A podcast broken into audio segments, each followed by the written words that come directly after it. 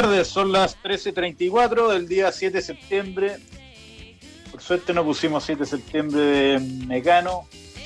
Y este tema se lo dedica a nuestro querido Chucky, recientemente graduado como abuelo. Una cosa No, yo te diría que no, no, no, no. En proceso de inicio de su curso como abuelo, perdón. como- como- imagínate, tú eres una guagua y, a y veías a Chucky. O sea, es del terror.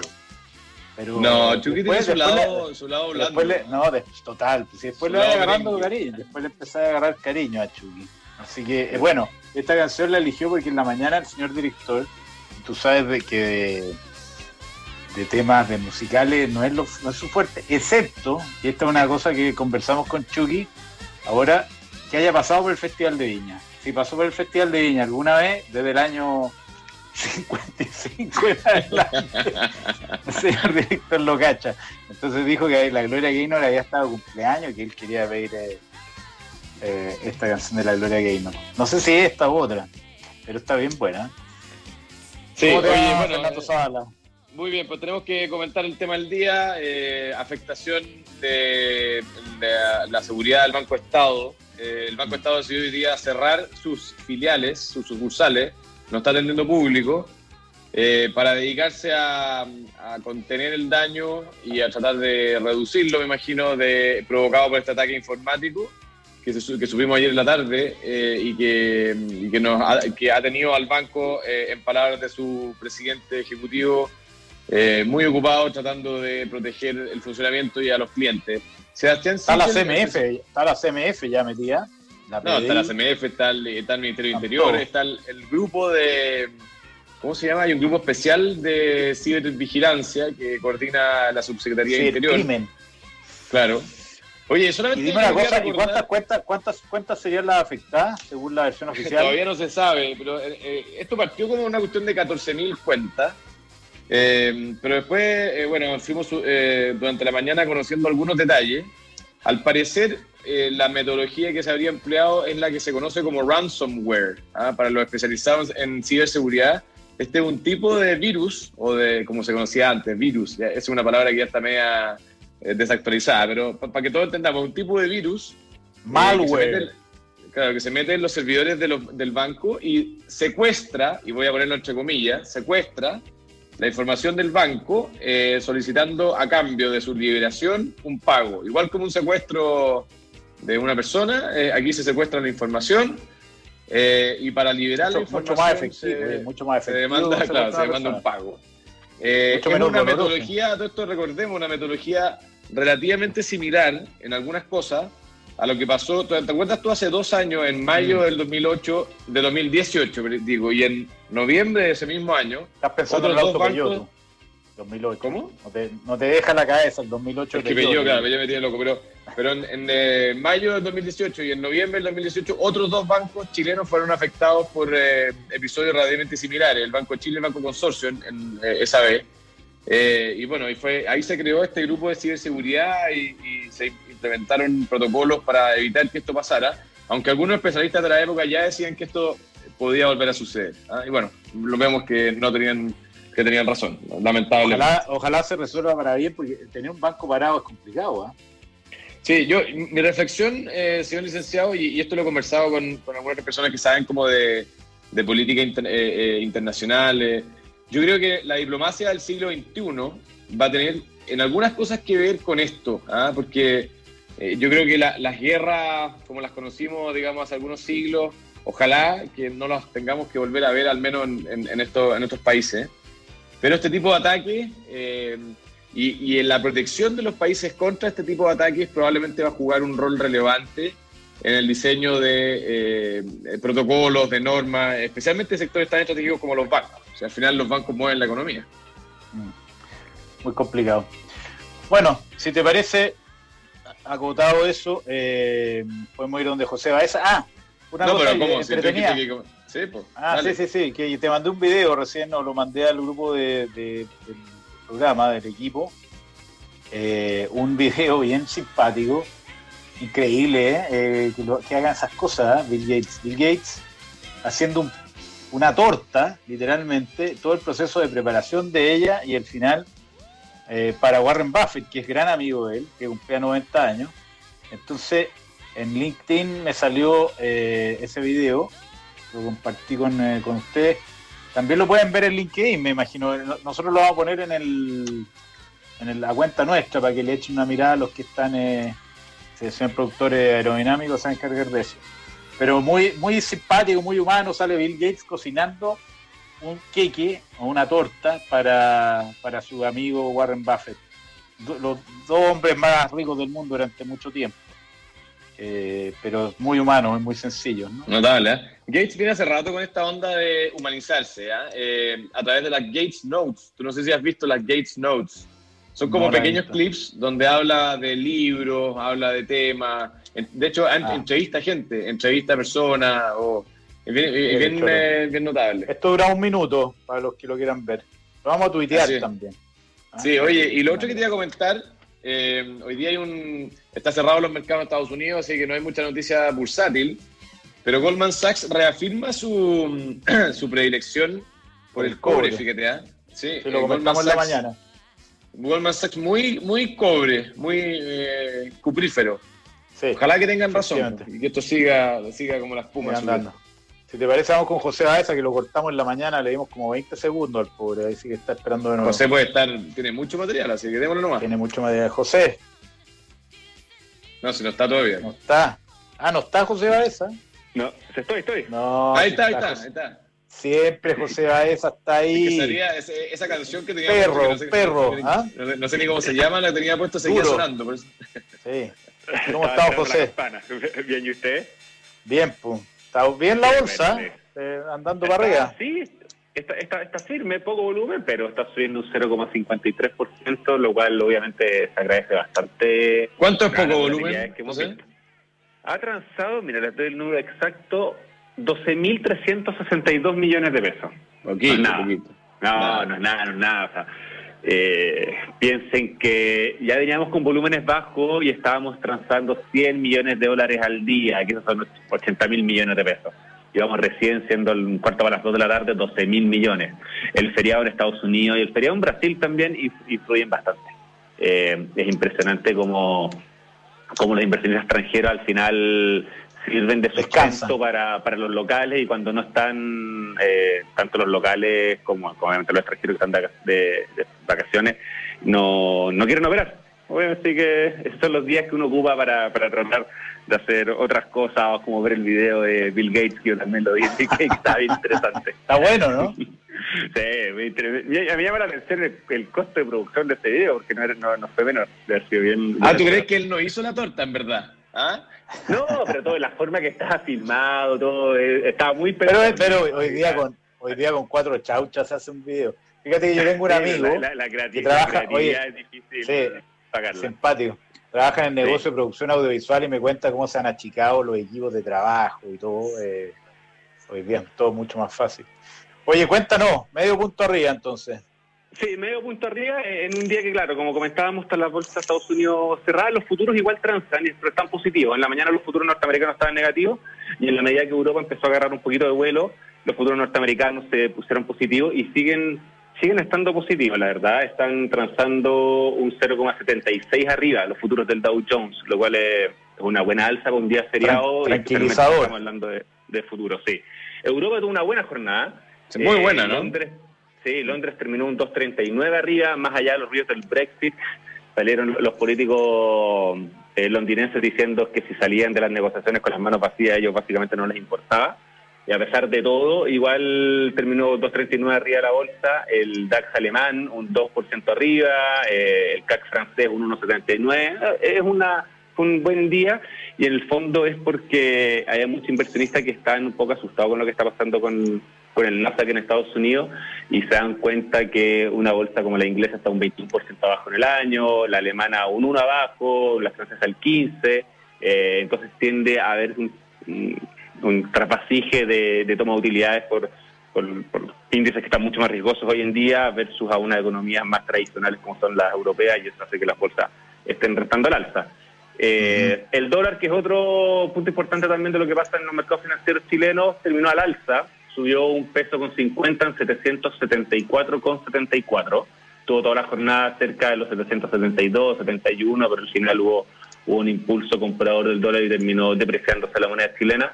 Y el cobre que no para, está en línea con lo que sea Goldman Sachs, que, que le gusta al cobre, que yo lo escuché hablar, sigue afirmándose sobre 3 dólares la libra, está en 3,07, un 0,26% arriba. Me gusta Goldman Sachs y a José Baeza. ¿Qué más necesitamos para comprar cobre? Eh? Todo ojalá, arriba. Ojalá, ojalá, porque el sueldo de Chile, como le dice. Excelente. Gracias, José. Que estén muy bien. Un abrazo. Un abrazo. Ahí está José Baeza entonces comentando los mercados. Y tenemos una segunda conversación con Marco Correa, ¿no? Sí, de, del eh, vice. No, nos vamos a... Ah, del vice, yo leí el vice el vice. Eh, vamos a, antes de, ir a conversar con él, les contamos que Almagro sigue con su gran promoción eh, y, tiene grandes eh, argumentos como para convencer que es el momento de comprar un, departamento Almagro, porque está para los inversionistas pagando 4,5% de rentabilidad sobre el valor del activo, ojo, asegurado. Ellos ubican al arrendatario y adicionalmente tiene una serie de beneficios para pagar el pie. Puede pagar hasta 18 meses sin interés con su tarjeta de crédito. En el caso del BCI, que es la mejor tarjeta del mercado, sin ninguna duda, hasta 24 meses. Esta otra, otra prueba de eso. Y si usted tiene algún problema laboral, devuelve el departamento simplemente y sin preguntas le devuelven su pie. Así que, qué mejor, qué mejor con Almagro. Pues toda la información está en almagro slash financiamiento.cl. Bueno, lo decía el señor licenciado, pareciera que estamos en pausa, pero en realidad nos estamos moviendo más que nunca. Por eso en BCI te invitamos a seguir avanzando, reinventándonos juntos. BCI, ahora más que nunca seamos diferentes. Oye, eh, estamos hablando del dólar y vamos a seguir hablando del dólar con Marco Correa. Usted, para operar en peso dólar, eh, le hacemos una recomendación. No solo peso dólar, sino que todas las acciones, los commodities, lo que usted quiera. Se puede ir largo o corto eso es importante recordarlo. Puede apostar al alza o a la baja de todos esos instrumentos y principalmente el dólar, haciendo un depósito local, además de su cuenta corriente bancaria, la cuenta de Mercado G, que lo va a estar esperando por la plataforma MetaTrader 5 en el caso del peso dólar. Eh, en momentos que parece ser, según lo que opinaba nuestro invitado de la mañana por lo menos, el, el eh, dólar peso está barato sobre todo en el contexto de las cosas que vienen por el lado político, ¿no? Eh, así que si usted quiere operar con gente que sabe y que lo va a tratar muy bien y con excelentes servicios, converse con Mercado G. Lo puede encontrar toda la información en mercadog.com. Mira, liderar en tiempos de crisis es como navegar en medio de la tormenta, pero siempre hay una oportunidad de recuperar el timón, recuperar el control. Price Chile, PwC Chile, hoy más que nunca te acompaña en todos tus desafíos. Más antecedentes en www.pwc.cl. Hablamos con ellos la mañana de impuestos, se nota la sapiencia. Sí, además que tienen como un abanico de personajes, ¿eh? muy notable. Sí, mucha gente que sabe. Oye, y por último lo hablábamos de Peugeot. Ah. Peugeot tiene el 2008, que parece que en términos de tecnología es una cosa impresionante. Un SUV chico, tamaño justo, eh, que no está, esperando chico, ¿eh? lanzamiento. Es menos chico que sí. Es eh, como que auto, así, porte, es más chico, un poquito más chico del 3008, digámoslo así. Sí. Sí. Eh, pero muy bonito y parece que la tecnología es impresionante, así que véalo. Nosotros lo vamos a probar. El doctor está bueno para tramitar, el doctor. Si no, no sigue la prueba. Eh, vamos a. Oye, el doctor. doctor ¿Ah? El doctor dijo que era la, moto más linda del mundo. ¿eh? Yo, yo soy bien ignorante en moto, pero le creo al doctor que además anduvo en moto en, algún momento de su vida. Yo no sé si estamos hablando que no, no, anduvo, no anduvo hace poco. O sea, o sea, estamos hablando que andaba el año 80. Eh, el doctor andaba, te estoy hablando hace 5 años atrás en moto. Por eso te digo. Voy a mandar la foto. Oye, bueno, en la Avenida Las Condes 11.412 está la tienda de Ducati. Está, usted puede conocer la completa y variada familia Multistrada cilindradas de 950 en 1260, distintas configuraciones, etcétera. Todo terreno, touring, deportiva, citadina, bueno, está todo ahí. Ducati, además con todo el estilo de Ducati de siempre. Excelente. Bueno, tenemos a nuestro entrevistado, entonces, Marco Correa, economista jefe de Vice Inversiones, para hablar de eh, cómo está la semana en términos de noticias. Creo que está el Banco Central Europeo, vienen datos de inflación. Eh, ¿Cómo te va, Marco? ¿Cómo está el menú? Hola, ¿cómo están? Bien, bien. Bien, Estamos esperando el almuerzo aquí. claro. El lunes, el lunes como lo que quedó el fin de semana, ¿ah? Uno, un salpicón. Claro, claro, hay que, hay que reciclar ahí lo que quedó. Oye, Marco, eh, hablando de reciclaje, ¿cómo, cómo están viendo los la temas de, la inflación? ¿Mañana tenemos datos de inflación acá en Chile? Exacto. Eh, bueno, nosotros tenemos ahí, un, estamos esperando, este es el dato de agosto, un 0,1 de, de, inflación mensual, lo que está en línea con los precios de mercado. Eh, en general, yo te diría que desde principios de agosto empezaron a haber eh, mayores expectativas de inflación eh, hemos tenido datos de actividad que, han estado más positivos de lo esperado. Empezaron a subir también ya los combustibles eh, de mediados de agosto. Eh, también precios de, alimentos están subiendo, así que empezaron a, incorporar mayores expectativas de inflación en los precios de mercado. Ok. Ahora, ¿tú, crees que, en Chile se, se dé un fenómeno inflacionario? Y te hago la pregunta porque yo siempre leo el Economist el fin de semana y eh, Fernando Zavala realmente lo estudia, porque no es que lo lea. Eh, pero hay unas discusiones muy interesantes respecto a, un nuevo estatus en el mundo, que vamos a tener un mundo sin inflación, eh, y, o sea, como que la curva de Phillips, que es la, el trade-off entre inflación y desempleo, ya no existe más. y nos vamos a japonizar todo, o sea, niveles de, de inflación muy baja, probablemente niveles de deuda más alta. ¿Tú crees que Chile puede entrar en una dinámica así o una cosa más de país desarrollado?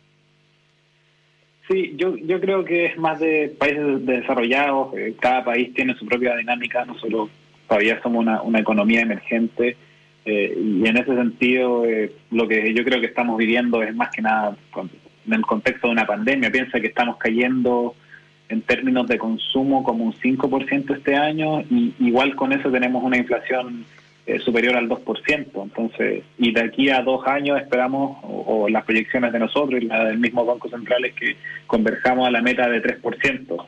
El otro fenómeno de, de países desarrollados que vienen, yo creo que Estados Unidos y, Europa sobre todo, eh, ellos están en un contexto más diferente, vienen con una política monetaria expansiva eh, muy amplia y con estímulos monetarios no tradicionales desde ya 10 años más o menos. Eh, entonces, eh, es otro el contexto. Nosotros tenemos quizás este año menores, menores presiones en los precios, pero hacia adelante yo creo que vamos a volver a, la meta de 3% y, y, es otro el escenario el que tienen los países desarrollados quizás.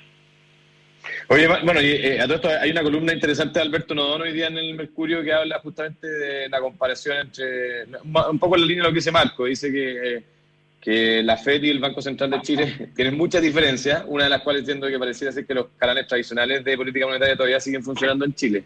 Entiendo que tú estás en esa misma postura, ¿no? Sí, exacto. Nosotros estamos eh, en una distancia muy grande todavía de, de la FED y alcanzar como, como la estructura de la economía todavía son muy diferentes también. El comportamiento de los consumidores. Este, este repunte en la, expectativa de inflación, aunque todavía no es muy no, es nada así para alertarse, ni mucho menos, pero le podría, podría tener un efecto sobre la renta fija, porque la renta fija ha tenido cierta volatilidad desde el inicio de la pandemia hasta ahora. Yo, yo, yo entiendo que ha tendido a estabilizarse en niveles parecidos a lo que estaba antes de la, del inicio de la pandemia. Eh, después de octubre, digamos. Eh, ¿cómo, ¿Cómo está viendo usted el panorama de la renta fija? Sí, por el, por el lado de movimiento hacia arriba o hacia abajo en general de las tasas, estamos esperando una, un comportamiento más bien estable, los mismos estímulos monetarios que estábamos hablando recién. Eh, eso debería darle a, las tasas cierta estabilidad o, o, que no haya presiones alcistas. estamos recién recuperando la economía, pero eh, todavía venimos con, con mucha lentitud en, términos de actividad económica, así que los estímulos del Banco Central se van a mantener. Eh, todavía el Banco Central no ha usado la herramienta que tiene disponible de, comprar eh, bonos de la tesorería en el mercado secundario, ni siquiera hay un calendario todavía, y eso te da cuenta de que hay mucha liquidez y que el Banco Central aún tiene esa herramienta disponible para usarla eh, y por el lado, sí, de donde vemos mayor espacio eh, o mayores eh, oportunidades de inversiones en la, en la UEF, los instrumentos en UEF. Los precios sí ya han, ido incorporando expectativas de inflación más altas. A principios de agosto los, los, seguros de inflación tenían incorporado una inflación a diciembre de este año en torno a un 1,6%, el viernes cerraron en un 2%, eh, el Banco Central, sin embargo, todavía tiene una inflación de 2,4%, o sea, todavía, según el Banco Central, queda espacio, nosotros en BICE estamos en un 2,2%, eh, pero a, plazos más largos, por ejemplo, a cinco años, las expectativas de inflación del mercado están en torno a una inflación de 2,5%. Eh, nosotros creemos que de aquí a cinco años, en promedio, la inflación va a estar más cercana a la meta del Banco Central, que es 3%. Entonces, ahí todavía queda un espacio eh, para la, en términos de, oportunidad de inversión en la, renta fija. Y eso implicaría, o bueno, o, habría una tasa o tasas más bajas en UEF y unas en peso más relativamente estables. Ya, oye, y a pesar de que hay otros factores que influyen, eh, tipo cambio, hoy día está en 774, eh, ha flotado alrededor de ese nivel los últimos días. En la mañana conversaron, señor licenciado, con el director que, esto podría estar barato. ¿Usted, ¿Ustedes están eh, en esa misma línea de que, de que un tipo cambio 775 eh, es un tipo cambio barato para la realidad nacional hoy día? Era la, era la opinión de Luis Felipe Alarcón, entre paréntesis, que conversamos ah. con él en la mañana. Él ah, que más peso que la opinión... Sí, del señor director y sobre todo la mía. Eh, lo, lo, que decía Luis Felipe, que hay mucho, está, influyendo mucho las ventas que está haciendo el Central, está liquidando como ciento y tantos millones diarios cuando interviene, no sé, no sé qué visión tiene usted ahí en el vice, Marco. Sí, bueno, nosotros como en, términos de expectativa, hacia fin de año estamos eh, incorporando un, tipo de cambio en 770, o sea, Ahora lo que esperamos es que se mantenga relativamente estable en torno a estos niveles. Eh, obviamente pueden haber factores de corto plazo que afecten en términos de apreciación, como pueden ser estas ventas de, activos de, inversionistas institucionales, del fisco, lo que puede hacer el Banco Central, la liquidación de, activos de la AFP. Y por otra parte pueden haber factores, no sé, sociales que pueden generar mayores volatilidades. Eh, tenemos el plebiscito de octubre o cualquier ruido quizás de protestas o, ya, pero con una, no sé, violencia, por, por así decirlo, mayor, yo creo que puede generar eh, volatilidad y puede generar un, mayor castigo en el tipo de cambio, pero en general eso ya debería estar incorporado en, los precios, el resultado del plebiscito, yo creo que casi todos o todos esperan que, gane la, opción de, de apruebo y, tengamos un proceso constituyente. Eh, entonces eso ya debería estar relativamente incorporado en los precios. Por eso vemos que de aquí a fin de año nosotros esperamos tipo de cambio en torno a 770. ¿Y ahí para adelante pues, tienen una visión? ¿O es muy complicado? Mm, de aquí hacia adelante, el próximo año estamos esperando apreciaciones eh, en torno a 750, por ejemplo, terminando el próximo año. Eh, el cobre lo hemos visto quizás está, ha estado más alto de lo que esperábamos nosotros, ha estado operando en torno a los 3,7, 3,07 dólares la libra, e incluso podría ser mayor.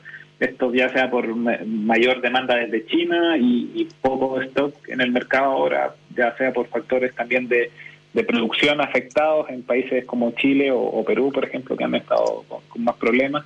Entonces, eh, por ese lado es uno de los componentes importantes y además, en general, el dólar internacional las perspectivas son que está un poquito más débil. Eh, mm. El dólar, la moneda de Estados Unidos quizás ya no va a ser tan fuerte como lo ha sido en los últimos años. Eh, puede que la economía europea ahora eh, tenga alguna recuperación mayor, alcance un crecimiento potencial, tiene un, mayor potencial de crecimiento Europa, se supone, de aquí a los próximos años, porque Estados Unidos yo como que creció mucho durante los últimos 10 años, Europa quedó muy rezagado y ahora podría tener un mayor impulso. Entonces ahí hay algo también de, de, efecto en, en, las perspectivas eh, de cómo va a ser el dólar, quizás va a estar un poquito más débil los próximos años también. Claro, excelente. Ya pues, vamos a estar mirando entonces Marco Correa, economista jefe del Vice Inversiones, eh, con su visión de economía chilena, inflación, tipo cambio. Muchísimas gracias, Marco. Un abrazo. ¿Se despidió no? Yo no lo escuché más tú. Yo creo que eh, el señor Chucky lo cortó antes. Lo cortó, lo cortó. Con esa sanguinaria que tiene Chucky, lo ha hecho tan conocido, ¿no? Eh, que bueno, Chucky implacable, implacable. Implacable, un duro, un duro. Bueno, nos despedimos. Boeing yeah. en Visionarios. Buena historia. Un abrazo.